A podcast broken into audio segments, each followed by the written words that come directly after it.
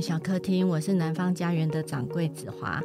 南方家园五月的新书《Seven》是以但丁《神曲》中的人是恶行七宗罪：暴食、怠惰、贪婪、傲慢、愤怒、色欲跟嫉妒。那这个，嗯，我们觉得是比较像是七则赤裸的人性故事。我希望是打破就是古往以来的一种复式的视角的这种权威的方式来看待人性的欲望。其实我们七位作家包括了沈玉清、陈立文、叶嘉怡、张艺炫、何文金、崔顺华跟黄思密。那今天这一集，我们邀请其中两位作家张艺炫和叶嘉怡来跟大家聊聊他们在 Seven 里的创作。嘉怡跟亦绚两位好，大家好，子华好，大家好。那呃，亦绚在 Seven 里头写的主题是傲慢嘛？那嘉怡写的主题是贪婪。那我们在进入正题之前，因为大家都认识，你们双方彼此都很熟，那我们还是来玩一个小游戏好了，可以快问慢答，也可以快问快答。那第一题就是说。如果发现双方不合的话，你会果断的提分手吗？嗯、呃，我是内心会非常果断，但不会表现出来。那会怎么样的一个方式呢？嗯、呃，就是内心会想很久，就是还在对想说什么方式。我会我会把很多人放在观察期，观察的方式大概是，呃，有的时候就会回来。那佳怡呢？哎、欸，我觉得这题。有点难回答，就是我好像在关系当中真正意识到了不合，有的时候可能不是最严重的不合，反而是分手之后，可能才会回头意识到说，哦，原来真正的不合的地方是哪些，所以这题比较难回答，所以我可能算是不果断的吧，不会果断的分手，还是需要一个观察，应该是这样子，没错。好，那你们听过最糟糕的分手的理由呢？这一题换我觉得难回答，就是我发现我其实。完全不知道别人分手的 理由，仔细想了以后，对，然后我自己的想法是，没有一种分手的理由是糟的。没错，就是我认真想了一下，我确实听过很多特殊的分手理由，但我没有特别觉得哪一个很糟。硬要说的话，是近期有一个印象比较深刻的，因为我觉得有时候分手理由说出来理由不见得是真正的理由，或者是他不是见得是唯一的理由。但其中一个理由我听到的是，当一个女性跟另外一个女性分手的时候，她说：“因为我无法接受这种两性之间这么平等的关系。”这个是我听过比较惊讶、印象深刻的一个理由。但我觉得，当然关系是很复杂的啦，这可能只是他讲出来的其中一个理由之一而已。这还蛮特别的耶，对，这是蛮特别的。对啊，怎么会是？我觉得应该是很适合写成一个小说的一个理由。对对对，因为他感觉有很多的那个那个内内内心，对对对，还没有说出来。我觉得是很值得探究的一个。对，他不是只有表面上的这一句话而已。没错，对。好，那我们第三题，我为什么会问到第三题？就是说，呃，在其实 Seven 里头，其实每个人或多或少都有写到原生家庭或家庭这样的一个角色。那呃，第三题叫做原生家庭里头最令人受不了的压抑是什么？我其实没有写到原生家庭，对，对，就只有你没有。七篇里头 就只有亦绚的没有，然后其他六篇都有。嗯，但是我还是可以讲，因为我看嘉怡的那篇的时候，共鸣其实超级强。嗯，就是呃，这一题我的准备的答案是说，家庭其实是全部都压抑。但如果要说的更准确，我觉得其实是。爱其实是蛮被压抑的，然后就是一个真实的对话，就是那个跳针的那个问题。对对，就是嘉怡的那篇，我觉得我是有觉得跟我的经验其实有很多相相像的地方。那嘉怡呢？因为家庭可以给的压抑真的太多种类了。如果纯粹以我自己的这次写的小说来讲的话，可能是我觉得。爱有很多种，然后有的时候小孩必须花一些时间去分辨自己对家长的爱是哪一种爱。嗯哼，就是呃，如何去维持那个界限，无论是你怎么去接受家长给你的爱，或是你怎么去接受家长爱，或是你付出的爱到底是不是他想要的爱，我觉得这件事情是蛮困难的。我觉得好像呃，早期的原生家庭，我觉得比较难去表达爱意吧，不管是父母对小孩的爱，或者是父母彼此。就是他的他说出口的语言，有时候其实他其实是爱，可是最后是伤人的。我的经验里面，其实是嗯、呃，跟祖父母辈的，就是更上一代，嗯、其实是比较有感情的交流。嗯、我还可以讲个笑话，就是那时候就是嗯、呃，我弟弟会有点常常跑我阿妈家。然后我好像听到有人就是觉得很就是亲戚就是在说这件事，觉得有点惊讶。那我就直接说，那我们家就是没有温暖嘛。我觉得祖父母的爱又不太一样。我觉得祖父母跟孙子之间，跟父母对小孩之间，其实那个分别是不太一样。有人说祖父母对孙子就是纵容吧，就是也不是说到溺爱或纵容，应该是说无条件。他他也觉得他对他不太需要管教，反正管教是爸妈的事这样子。所以我不知道，我觉得我看过很多就是祖父母跟孙子之间的交往，你就会就觉得嗯，像我父亲好了。就是我生了小孩之后，有一次我妈就跟我说：“你知道吗？你爸从来没有抱过我小孩，他第一个抱的小孩是我小孩，就我的儿子。”然后我就想说：“天哪！原来我跟我妹以前从小都没有被我爸这样抱过，从婴儿然后到可能都是到小学这样子，这很不可思议。”听到哎，就是每次听到的时候都会非常惊讶。对啊，可是确实就是说，这是很是是很真实的，就是有听到，就是说，比如说家庭里面姐妹两个。都是从来没有没有被抱过。我不晓得，因为我是在遇到这样的状况，然后听到这样的事，我才知道哦，原来在我自己的记忆也没有这一段，所以我就哦，原来是这样子，就还蛮特别的。那第四题就是在情感上是个容易妥协的人吗？会妥协到什么程度？嗯，其实从我的定义来说的话，情感就是妥协，就是你对一个人有情感的时候，其实呃，你就会。做出很多妥协，但是那个妥协其实是幸福快乐。嗯、但我当然还是有一个某一个量度的标准，就是说我妥协到会跟某一个人去看我根本不愿意看的电影，就是一个指标，就是妥协到什么程度这样。嗯哼哼。哎、欸，我觉得妥协应该是说，我觉得通常妥协到什么程度，反映的大概是我自己那个时候的人生状态，就是到底是不是因为情感妥协，有的时候我不是那么确定。就是我觉得有我的人生某个阶段可能是一个容易妥协的更多的人，嗯、然后某些阶段可能就不算是。所以是不是在情感里面容易妥协？我觉得可能要看我当时的人生状态稳定程度。对，那我们第五个。呃，是个需要仪式感的人吗？譬如说仪式感，譬如说特别重视什么节日啊，或者说呃，一定要怎么样这样子？因为我知道很多女生很需要仪式感。女生吗？女生吗？我觉得我其实是还蛮有还蛮有仪式感的，但是我的仪式感其实不一定是跟大家共识，嗯、就是说呃，不一定是大家认为的节日。节日对。我对我有的时候会提不起劲来做的事，就特别容易赋予仪式感。比如说，我要去洗衣服，就说“碗西沙来了”，都会有一句这种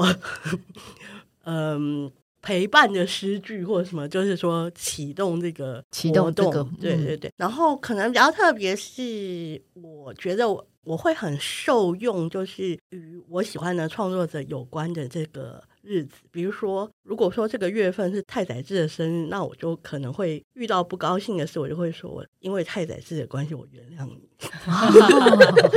然后，嗯、呃，如果是什么，就是心情如果比较低潮的话，我就会觉觉得说，这个月呢是杜斯妥也夫斯基月，所以呢，你要 拿出哎杜斯妥也夫斯基的精神来之类的。对，嗯、这个是我的仪式感。哦，如果是在感情关系里面的话，我觉得好像我跟不同的人在一起的状态，会想要的仪式感似乎会不太一样。就是如果对方是一个不太重视仪式感，或者对仪式感没有什么想法的人的时候，我觉得或许节日就会变成一个比较容易定锚或让对方理解的一个方式。你就会觉得说，哦，我们要进行一些仪式感，而节日是对方最可以理解的一个方式。但如果对方本来就是一个自己有很多。生活中就有很多小小的仪式感的人，所以我就会可能会跟他享受很多生活中各式各样的仪式感，就不见得需要是，比如说情人节或者圣诞节。好，那第六题最受不了的直男的哪一点？因为我觉得这一本书，我们不是有写说这一本是那个直男疼痛系列吗？就是嗯，我觉得有时候我们在日常，有时候一些语言上面，或者是说在沟通上面，有时候就是。一些方法，他当然也不是故意的，或者是说他也没有这样的想法。可是他有时候他的语句，或者说他的一个态度跟表达，你会觉得让你觉得受不了的。我先讲一个无关，有一点点小无关的事情好.就是我有个朋友看到这本书，然后就有看到“直男疼痛系”这几个字，然后他就说：“哦，所以这本书里面是有写到跟直男有关的，在父权体系下的困境吗？”他就很好奇，想要知道这件事情，然后说：“A 可能不是，就是我觉得好像这本书目前我看到的目标好像似乎不是这个方向，所以我觉得‘直男疼痛系’这个名词其实。”有一些大家看了会有一些不同诠释的空间，就跟“直男”这个词，大家怎么使用，其实也有很多不一样的空间。因为我个人并不会特别去回答说，哦，直男哪一个行为最受不了，最受不了。可是我觉得比较有趣的是，我前阵子刚好听一个 podcast，然后 podcast 是三个男性主持人，然后他们在访问另外一个男性，然后被访问的男性在讲到一个议题的时候，他就说。某某某，他就指了一个其中一个主持人说：“你跟我一样，应该都是直男呐，你应该就很能了解啊。”所以，虽然其实现场四个人都是直男，可是当他需要用“直男”这个词汇的时候，他并不会说每一个生理男性或他真的是呃所谓的直男，就是他可能性向是异性恋这个意思。他是用一种找伙伴的方式，我们在某一个定义下，我们应该是同一种直男呐。所以，我自己会觉得比较有趣的是，现在大家使用“直男”这个词的方式，然后。有些时候我会比较，如果硬要讲受不了的话，可能是当有一些直男在用这个词汇去标记自己，然后但他其实想要做的事情可能是强调自己是有一点点性别意识的。我并不是不知道这个词汇，也许代表某一些可能不是那么进步或是正面的意涵，但同时他又会觉得说，我可以用这个词汇去找到跟我一样的伙伴，并且我在生活中并没有打算对这个行为做出任何的改变，因为我。只是因为直男这个标签，所以我不会做出任何改变。嗯、有的时候我听到这个使用方式的时候，会有一点觉得，哎，好像有一点点不舒服。但是如果是直男行为的话，好像没有这么本质性的一个行为会被我提出来这样子。呃，其实直男疼痛系可能也不是我很嘉许这一本书的一种陈述方式。就是如果是要让我自己来介绍的话，我可能不会使用这个方式。我跟嘉怡可能有一点点相像，基本上我觉得我是蛮自我要求，我其实应该几乎从来不会去说类似直男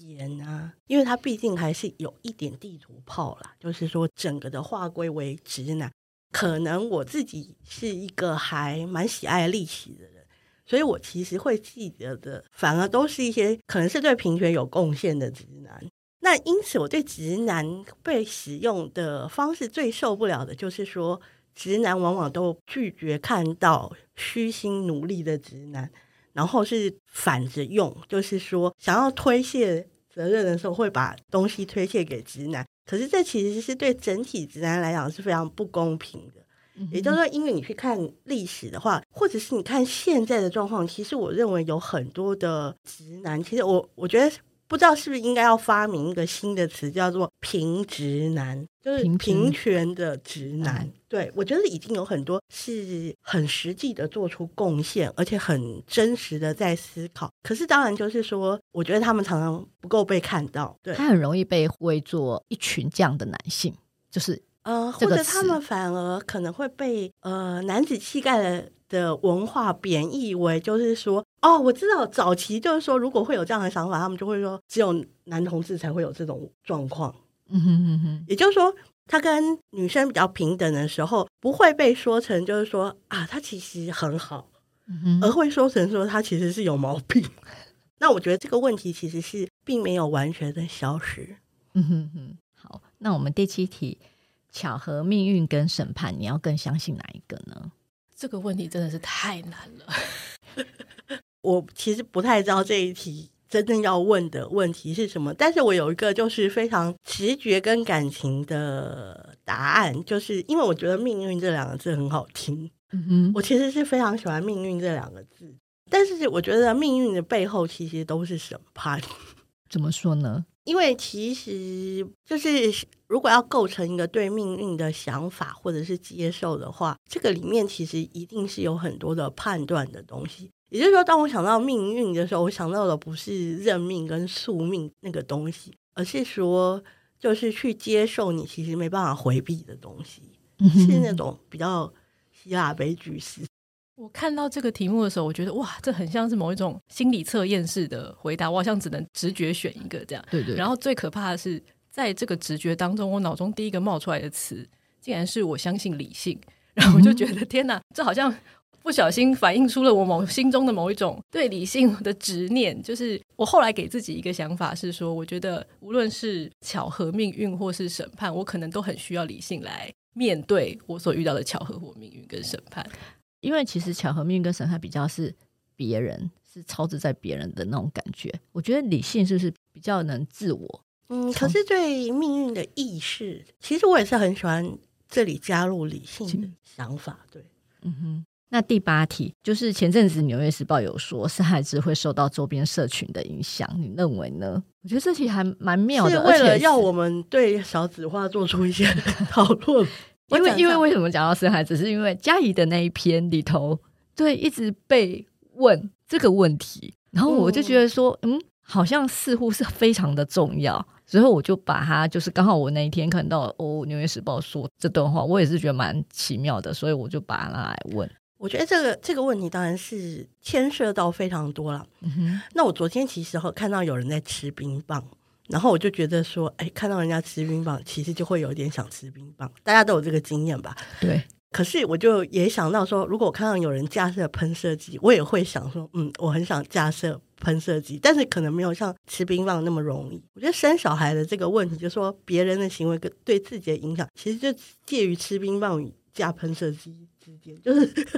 它的难易并。就是说，可能用想象的，就是说，可能就跟吃冰棒一样容易。可是有有的时候，其实可能是比架喷射机还难。其实我是蛮相信原生家庭的影响啊，比社群的影响可能还大。然后另外就是，其实我觉得是一个更大结构，就是说。不只是女人啊，就是说所有的社会的成员其实都是比较自由，而且又有比较多社会性的保障的时候，我觉得生小孩这件事其实应该会是很自然而然的事，比较不会把这个问题去针对很个体的去看。嗯哼，刚好前阵子看到一个报道，好像是在提到中研院有一个刚好有一个副研究员，他也是做了少子化有关的一个一个报告，这样。就是他是有提到说，其实就是如果有进入婚姻的人的生育率并没有真的很低。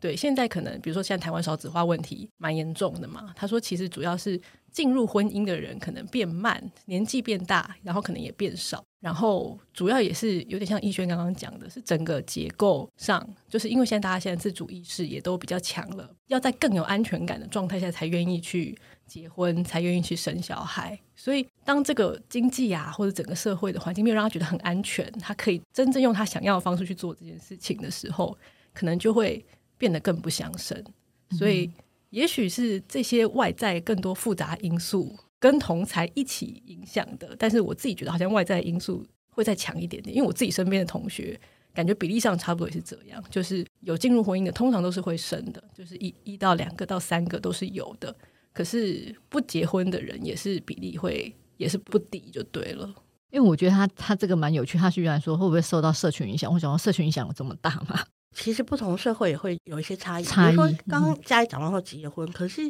比如说我听说在法国的状况就是说，因为其实结婚不结婚对小孩的权益其实不会有影响。对，所以因此他们有很多就是父母是没有结婚，但是。在这种状况里面，就生小孩，小孩对，是有没错。那个研究里面也有讲到说，因为在东方文化里面，会觉得小孩大部分通常是要在家里面出生，这个观念会比较强，嗯，所以就会变成说，那个比例上就会因为晚婚或是少婚，导致也会影响到少子化的这种状况会出现。可是像法国或是一些其他国家，可能就没有一定要结婚才可以生小孩，就是可能跟一些不同地方的观念也会有有影响。那最后一题就是，嗯，你觉得你是一个比较谨守规则，或是打破规则的人？那这两个你更爱哪一个？我觉得我应该是百分之九十五都在守规则，然后可能也许有百分之五是在打破规则。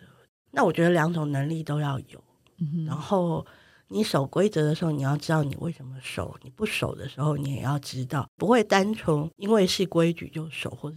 因为。想做一个不守规矩的人就不守规矩。逸轩说的这个，我花了很长的时间才比较有办法稍微做到这件事情。我觉得我小时候就是一个非常守规矩的人。然后到了一个人生阶段之后，就觉得怎么可以当一个这么守规矩的人？觉得亏了。没错，然后就会开始不管怎么样都要不守规矩，但其实胆子又没有真的那么大，所以反而会可能把自己逼得进退维谷。这样是可能后来到最近才开始稍微比较有办法去拿捏说，说就是知道守规矩跟不守规矩自己的判断到底是什么，自己在前面运作那个理性到底是什么，现在才比较稍微能够掌握这件事情。我我觉得这一题我自己也是觉得我应该是比较守规矩的人，可是你你会觉得说，哎，你你可能做这个干嘛这样子呢？脑中会有一个拉扯，然后你就觉得说，那算了，还是继续守规矩好了。我觉得其实我其实很受益于一个想法，就是说，我觉得我很早就知道守规矩只是守规矩，只是一个就是社会生活的方式而已。它不牵涉到更深的，比如说道德，或者是说好不好，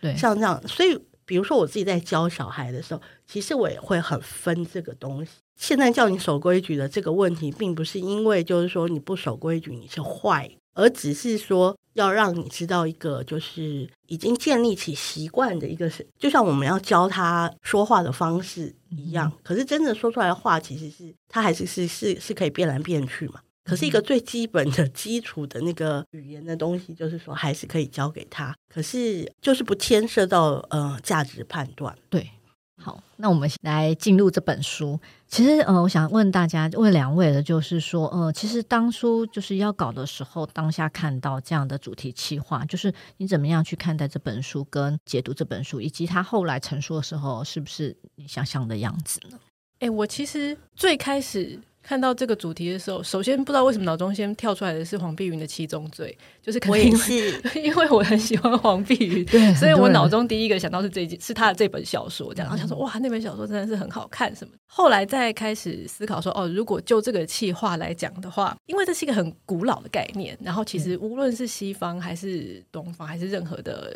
呃写写作的人，可能也许都多多少少借用过这个概念，或是呼应过这个概念，参考过这个概念，然后想说这是一个这么源远流长的一个概念，所以就是要做它。其实你要说简单，好像也很简单；但是要说困难，其实也蛮困难的。就是当然这是一个选集，也不是我一个人可以做出来。但是我如果就我自己而言，我就会去思考说：哇，那这个东西我要去怎么写它？因为其实这个概念最开始的时候，它是一个神学的概念嘛，它是一个整个天主教系统里面的一个概念。然后它最开始那个所谓的道德上的。不正确，可能也并不是一个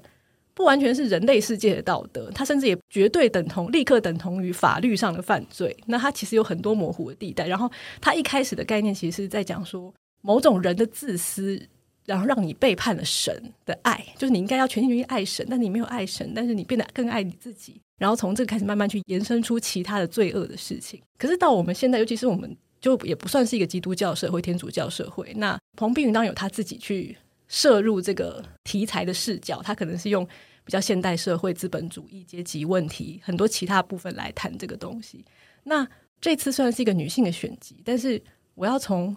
单纯女性的方式来谈这件事情嘛？那我里面的道德又是哪一种道德？我当时有有自己在那边纠结了一下，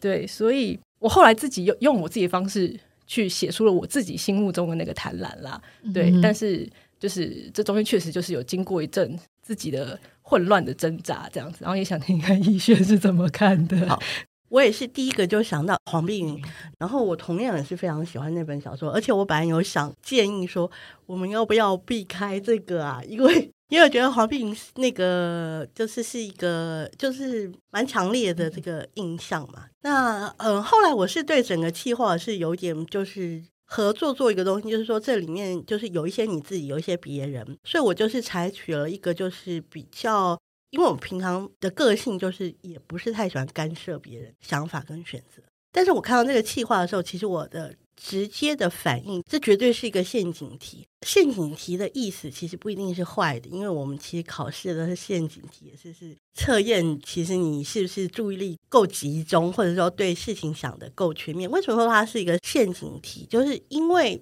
它很复杂，就是说牵涉到罪或恶这个东西。哈，其实有不同的切入方式。如果是不考虑性别，就是说这完全没有一个唤起跟呃性别聚焦的这个方向的话，就是说在这种状况里面，其实对女性来讲，有时候也是一个危机。也就是说，父权文化过去也其实是比较，就是有一个面向是不鼓励探讨女性的罪。就是说，甚至是会以道德的优越或较为有美德这个东西来收买女性。一方面有这个问题，另一方面是说，还是有很多会书写女性的卑劣的这个东西，但是它其实未必会是为了帮助女性，就是说了解她自己，而是为了衬托出男性的这个优越性、道德优越性。嗯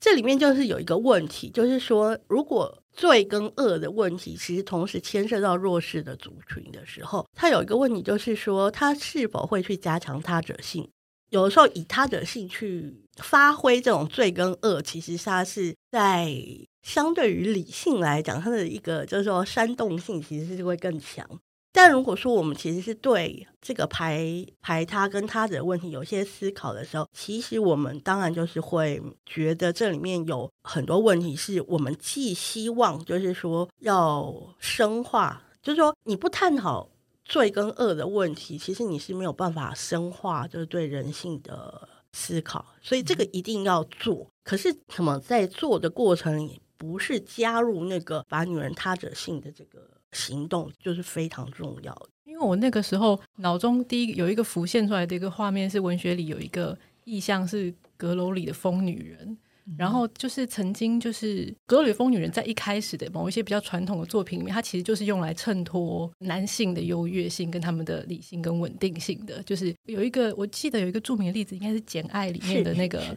呃男主角的那个疯掉的太太，就是他们一直被关在阁楼里面这样子。当然，后来就是在文学里面、文学史里面，就会把这个阁楼里疯女人这个意象延伸嘛，就它不只是放在阁楼里面的，我们要让它走出来，但是要让它有主体性的走出来，如何去成为一个不同的样貌？那我就在想说，其实这样子的气话就会变成说，当然就是在怕我自己。在面对这个题目的时候，因为我内心有一个好学生的灵魂，我就会怕说我会把它写的像一个 freak show 一样的东西，嗯、就是我会担心自己有这个不知不觉写成这个样貌的一个危险性。就是就是刚刚问说是不是一个守规矩的人嘛？内心有一个守规矩的灵魂，怕自己不知不觉走上这条道路，这样，所以确实就是花了一点时间在调整我自己写的故事，要怎么样去不走入这个状态里面。接下来我们想要问说，呃，为什么你们各自挑各自的主题？像玉炫是挑傲慢嘛，那佳怡是挑贪婪。那呃，可以跟我们讲一下为什么挑这样的主题？然后以及就是呃，你们写的直接我就问接第三题，就是你们所写的故事如何呼应这个主题？哎，我先说。我我选贪婪是因为最后只剩下 贪婪，就是因为其实一开始有几个还还有剩一些题目可以选，但是因为大家的变化很快，就有些人可能选了，然后之后可能又。反悔又消又选了别的，然后在这个过程之中，到最后刚好最后我就剩下贪婪了，对对对，对，所以、哦、是这样，对我的部分是这样。那个过程，对。对，就就是比较对不起佳怡，因为他他中间好像我记得好像还选了另外一个，可是后来呃，对，因为刚好就是刚好接下刚好那个时间点，就是好像是我忘了是谁是跟你同时在选。对，好像刚好他又换到那个比较快，又换到那个。他很快说：“哎，我换那个。”就是在玩游戏的时候没有，对对对，没有没有得到那个好的时间点，就抢答。没错，总是没有抢到最好的时机。可是我记得你加入计划应该算是比较前期。哎，其实我也不太确定，还是我有点。其实我们是一起发的。哦哦哦哦哦，对，因为我其实是有一点是看到佳怡进来，对，然后陈立文。对文对对。文经，其他的、嗯、呃作者我有有的我不是那么熟悉，可是因为我觉得他去邀了陈立文，其实非常非常特别，这个有加强我的参与动机，好像有点离题了，就是说 没关系，好是在别无选择，在别无选择之下，不过就是还是蛮有趣的啦，因为其实贪婪虽然并不是我一开始最开始想选的题目，但真正开始想的时候。我觉得也蛮有意思的，不过我后来意识到，就是我选择的一个切入点，可能跟大家又有点不太一样。就是我我在做贪婪这件事情的时候，比较像是呈现这个女主角，就是我写了一个母女的故事嘛。然后我其实让她的贪婪比较像是当整个他的家族都很希望把维持某一个和谐的家庭表象当成某一种信仰的时候，就比如说我们刚刚讲说，七宗罪一开始是一个对神的背离的感觉。就如果这个家族的和谐的表象，某一个他该有的样子，它是一种信仰的话，那其实这个女主角，这个女儿，她的贪婪就在于说，她并不想要维持这件事情。她因为妈妈跟她讲了一个故事嘛，稍微提一下故事内容应该 OK。OK，就是妈妈跟她讲了一个所谓的家的起源的故事，然后这个家的起源的故事让她很很惊讶。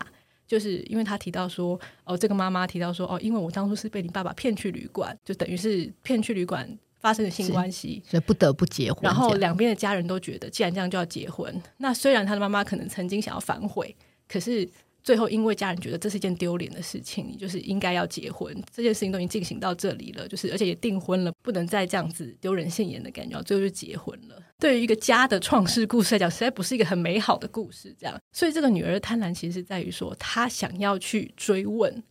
这个真相。那当然，她追问的真相，这个提问不见得是一个精准的提问。她她一直想要去问妈妈说：“所以你被性侵了吗？”那她其实与其说是一个。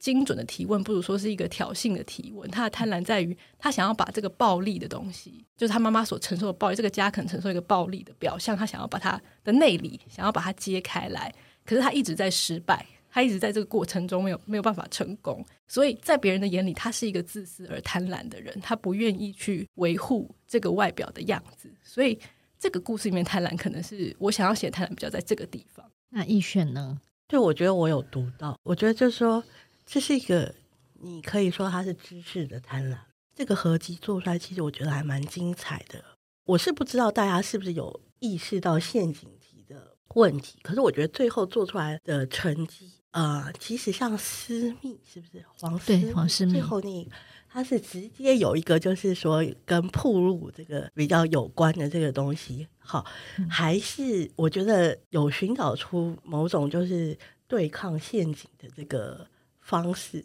对，所以我我觉得是蛮有趣的。就是我觉得这个后来也有点证明我有一个信念，就是说永远要对女人有信心，嗯，不用太担心说他们可大家可能会被困住。好，回来讲那个，我说我有读到嘉怡，对对对，就是这个贪婪是一个真的是不太容易用传统的方式去读到的东西，就是它也不是钱财，好像也没有要房子什么。所以，其实我很仔细的想过，就是说，这个知识的贪婪，其实就是这贪婪，当然是加上引号，就是说，其实是真的有把握到这个罪的两面性。嗯，也就是说，你对寄存的秩序来说，你是一个罪；可是，其实对于反抗者来讲，其实很多知识上的东西，就是说，你会被认为说想要的太多，确实是一个很根本的问题。而这个知识上的贪婪，其实就是也颠覆了我们觉得，就是说这些罪，就是其实这每一个罪后都有它，就是除了神学的那个部分，就是后来世俗的看法里面，其实甚至有些就是像对莎士比亚的研究或什么，其实都有讲到，就是说，其实你对于就是一开始就被剥夺平等位置的人的时候，其实你是没有办法用一样的这种道德的标准去去看。后来还使我想到，就是中文里面常常讲的“唯女子与小小人难养也”。对，那我会觉得说这句话是对的，而且是有道理的。但是他的问题不是在女子是怎么样，就是她的本质，而是说在一个社会里面，就是有一群人已经被贬义了。嗯、那这时候你还要他怎么样发展一个比较合理的人格？其实他本身就是不可能的。尤其这个女儿的位置是很特别的，就是你要不要接受这个起源？总之我，我我我其实读到的时候，其实我觉得非常我深受感动啊。因为我那时候在前面读，因为我他一直不断在问一个问题嘛，然后我那时候想说，最后佳怡会不会让他妈妈会回答他这个问题？就是在读的过程当中，我一直在想说他会。给他这个答案吗？我看那个小说的时候，我觉得其实答案已经有了。因为如果不是那个比较黑暗的答案的话，那这个执着的追问到底有没有意义？嗯，就很多的很多的家庭或文化会觉得说，我们心知肚明，就是你知我知这样就好了。可是为什么就是说，呃，小说里面其实这个仍然需要这个一个就是更仪式性的，或者是更明确的知识的确认？我觉得这个部分其实是非常有意思，也是真的是贪婪的这个要义，跟他怎么说，就是充满启发的点。那亦绚，你要谈一下你的。好，我选了傲慢，是因为这个故事我本来就是很长期的想要写，在原来在我心里的时候，其实我可能没有用傲慢去定义它，或者去架构它。那拿到这个选单的时候，我就知道要快选。免得到就是就是说呃比较难选的状况。那因为这个故事其实是我一直想写，但是我又觉得我可能会可能会拖延的一个主题。所以当有这个计划来的时候，我马上就想一想，就是说它是是否是可以互相呼应，呼应的。对，我是觉得是有可能。我在写的时候，就是有个原始的我想要写的故事，其实那个故事也仍然不是非常成型，所以过程。其实有点像伏击这样，就是有很多东西是写的过程里面才浮现出来的的，而且是跟我一开始的预计可能也不不是完全一样。但是我就是其实是在一个比较大的，就是说到底要怎么，一方面要处理，嗯、呃，就我我我仍然希望这个处理是对女人是可能不能说有意吧，就是说有必要。嗯、也就是说，其实就是有的时候就是这么年轻，就是才呃十几岁的。女生对其他女孩子做的恶，其实是很容易被轻忽的。嗯哼哼，就是呃，可能是包括就去做的的，就是当事人。其实也有很多状况里面，就是女生对女生也没有一个这样的戒心，或者说这样的情感的预备。嗯、呃，可能也会因此受到比较多的打击等等。所以这个这个问题，就是我其实一直蛮蛮蛮想处理的。就是借这个气化的机会，就是把它写出来。其实我觉得七篇里头，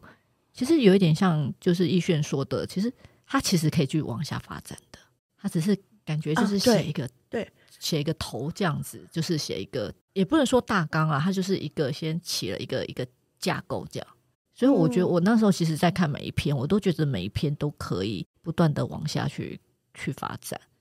然后例文的那一篇，我就是比较特别，我会觉得他写的，他的字数 特别长，他就把那个整个带，他说他是写怠惰，这个对，这个跟懒惰也是形成一种悖论吧。对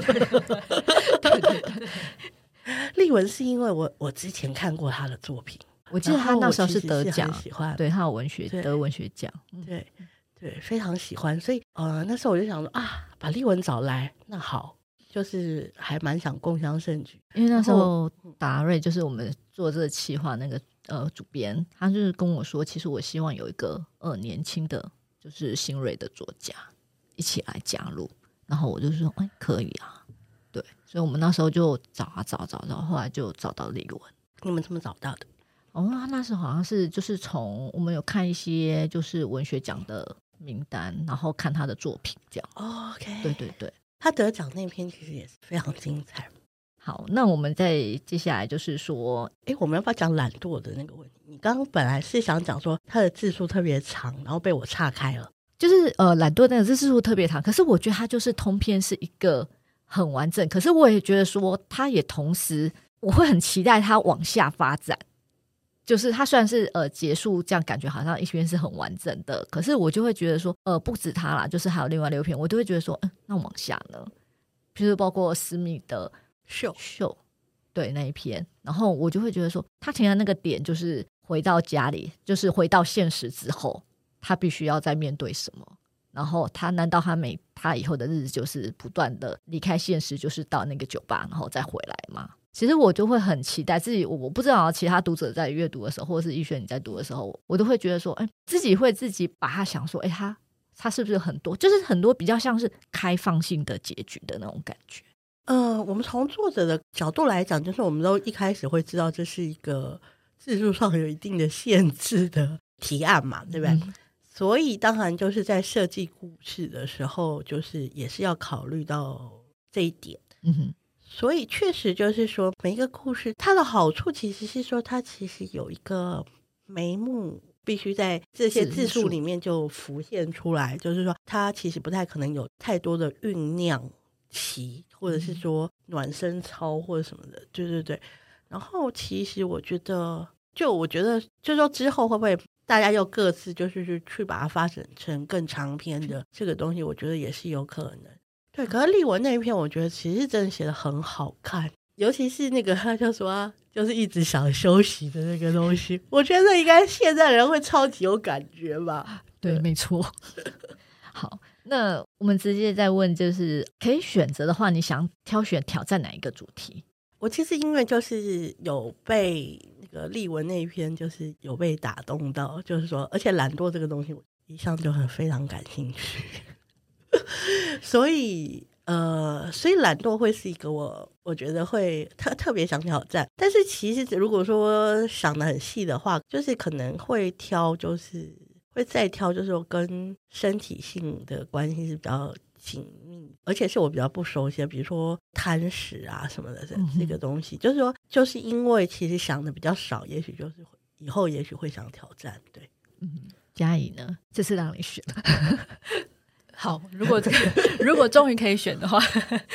我觉得，我觉得我可能会挑嫉妒。想要挑嫉妒，是因为我觉得嫉妒这个概念好像很常会被下意识的跟女性连接在一起。就当然，男人也会嫉妒。可是，就是好像女人善妒这个东西是一个很容易变成一个刻板印象的东西。嗯，但是其实嫉妒它的面相有非常非常的多。那是不是大家想象中的那种样子？我觉得其实也很难讲。就是因为我有很多脑中存的一些角色，就是他们可能会呈现自己嫉妒的方式都完全不一样，所以觉得啊，如果下次有机会的话，可能可以写嫉妒这样子。那我们最后一个问题就是，你们有没有想问对方的问题？因为大家应该都有看到彼此的作品。尤其刚刚亦绚有聊到嘉怡的部分，我可以先问一个问题。好，但是这个问题比较普通，就是为什么是这个提名小说的名字“不容易受伤的女人”？因为我先说为什么会问这个问题好了，因为我以前有一段时间学生时期，只要跟朋友去唱 KTV，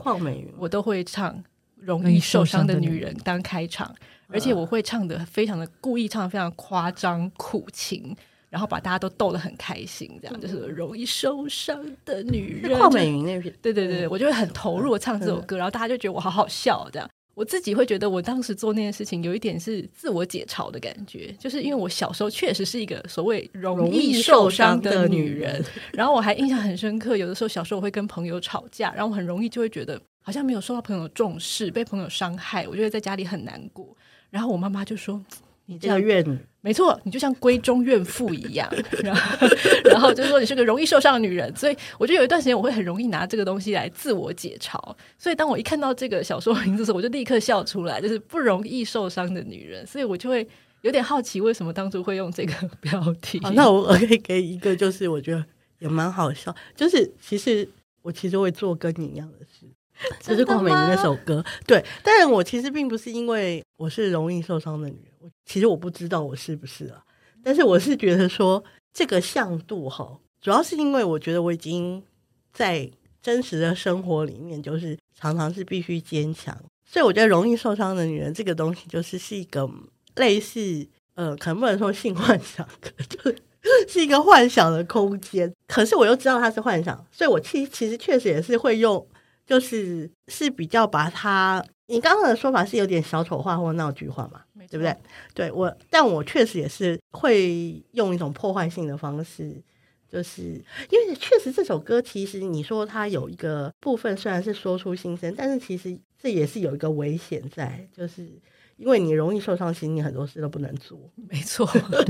你也不容也不不怎么之类之类的嘛，好，所以确实就是。确实是有一个反讽的这个想法在里面，当然就是不容易受伤的女人是从那个就是容易受伤的女人这个转化过来的，这是确实没错。可是这里面就是说我另外还是有一个，他当然还是一个讽刺的想法，因为不容易受伤确实是一个罪的根源，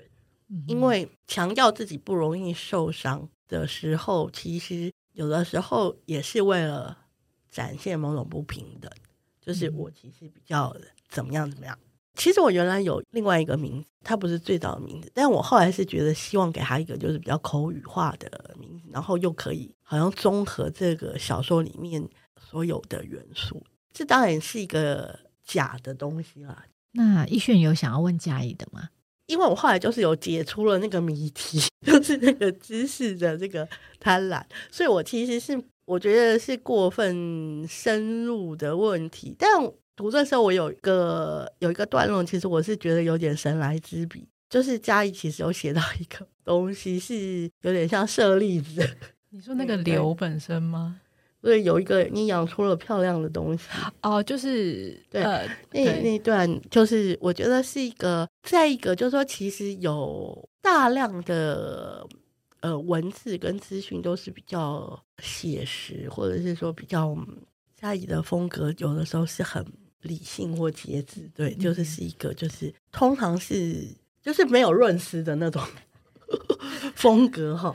然后出现这个。就一方面就是说，其实那个对照之下，其实效我觉得效果非常好。他本身其实也说了，其实我觉得贪婪变成美的东西。对，这个女人真的是很很贪呐、啊，就是。对，其实因为你要不要说一说，因为我自己觉得，就是刚刚对于那个家的起源的真相的贪婪是一个，然后我其实也想要写的是，因为。母亲跟女儿，他们两个的人生选择其实都差非常的多。然后，其实，在母亲的眼里看来，那个女儿应该做所有选择都是贪婪的，就是她所有想要想要的关系，她要不要结婚，她要不要生小孩，在母亲的眼里来看，可能也都是贪婪的。对，所以就是她确实，就是我当时是确实是想要把她设定成一个这样很贪婪的女人了。最后，最后就是请两位推荐呃，跟本书主题或者是。相关的读物书单，不然我推荐两本小说跟一本散文好了。好，然后那两本小说都是同一个作者，是伊丽莎白·斯特劳特。然后因为刚好我写的东西跟母女是有关系的嘛，那因为伊丽莎白·斯特劳特也是很擅长写母女关系的。那他的《不良品》跟后来的《欧威廉》都是有讲到一些一个母亲如何怎么样可能会被看成一个坏母亲，而这个坏母亲其实背后又怎么样的一个意涵。我觉得是是蛮有蛮有趣的一个一个写法。然后，嗯，散文的话是去年有一本散文集叫做《没有妈妈的超市》，它其实是一个韩裔的，呃，不算韩裔，他是爸爸是美国人，妈妈是韩国人，然后他是在美国算是长大，虽然他在韩国出生，但后来在美国长大，所以他基本上讲的都是英文，他的文化的主要的养分其实是以英文为主，这样子。移民的处境放在母女关系里面，又增加了一个很有趣的面向。首先是因为移民很常遇到一个状况是，小孩在美国长大，小孩基本上是接受美国文化的，然后他的韩文可能也不太好，所以他后来可能跟妈妈也只能讲英文，所以小孩的英文可能到最后都会胜过，比如说妈妈的英文，所以他们其实会在两套不同的语言系统里面生活，然后因此而产生一些隔阂。但其实某种程度上，就算不是移民。我觉得，就是我跟我妈妈有的时候也是用两套语言在生活的，对，所以就是我觉得很奇特的是，虽然他是一个移民处境，我并不是移民，但是在他的移民困境里面，我好像又多看到了一些母女问题的一些不同的层次，我觉得也是蛮有意思的。对，我要推荐的书，我觉得基本上是，嗯，会有点是希望照顾到，就是说，我觉得我自己写的东西没有照顾到的面相。那个面相就是说，是从某个程度是肯定、肯定傲慢。我我我自己写的时候，我仍然是把这个傲慢其实是当成是，就是说罪，虽然是跟宗教无关。现在来读是有可能是用肯定恶的这个的东西。我觉得一个是希腊悲剧里面的美迪亚，嗯哼，然后它跟骄傲这个概念其实也是有关系。然后另外一个是，就是真的都是很老的东西，就是。勃朗特的《咆哮山庄》，《咆哮山庄》其实是一直被当成就是好像爱情故事，可是其实它更广义的来看，其实是当然它那个背景就是那个骄傲，当然也是就是反抗信仰这样的东西。然后我就觉得说，我推荐的这个书都这么古老，所以我就想一个就是比较比较当代。后来我我其实是想推赖香吟的《岛》，嗯哼，因为它里面就是说关于傲慢的问题，就是说呃，我们其实比比较是用一种好像是人。一般的人际关系去看。可是岛里面其实它有比较多是从一个历史发展，或者是说社会变化这样的角度里面去看到，就是说人跟人就是怎么样去会认为这个过程里面有哪一方是比较傲慢，这样子就是产生的摩擦。所以我觉得想要推荐这三本书作为补充。嗯哼。好啊，因为时间的关系，今天聊得好精彩哦！我觉得让大家对嘉怡跟奕炫写的这两篇有更深入的了解。非常谢谢两位，谢谢嘉怡，谢谢谢谢谢谢这本书，谢谢。读者就是听了我们连续这几集播下来之后，如果大家有兴趣的话，可以买这本书 Seven 来阅读。然后呃，希望也可以给更多的回馈，因为有一些读者已经慢慢慢慢，我们都陆续收到一些他们的回馈。南方家园小客厅每周四固定更新，如果有最新消息，见南方家园脸书跟 IG。如果有任何想法，请留言讨论。我们下周见，拜拜，拜拜，拜拜，拜拜。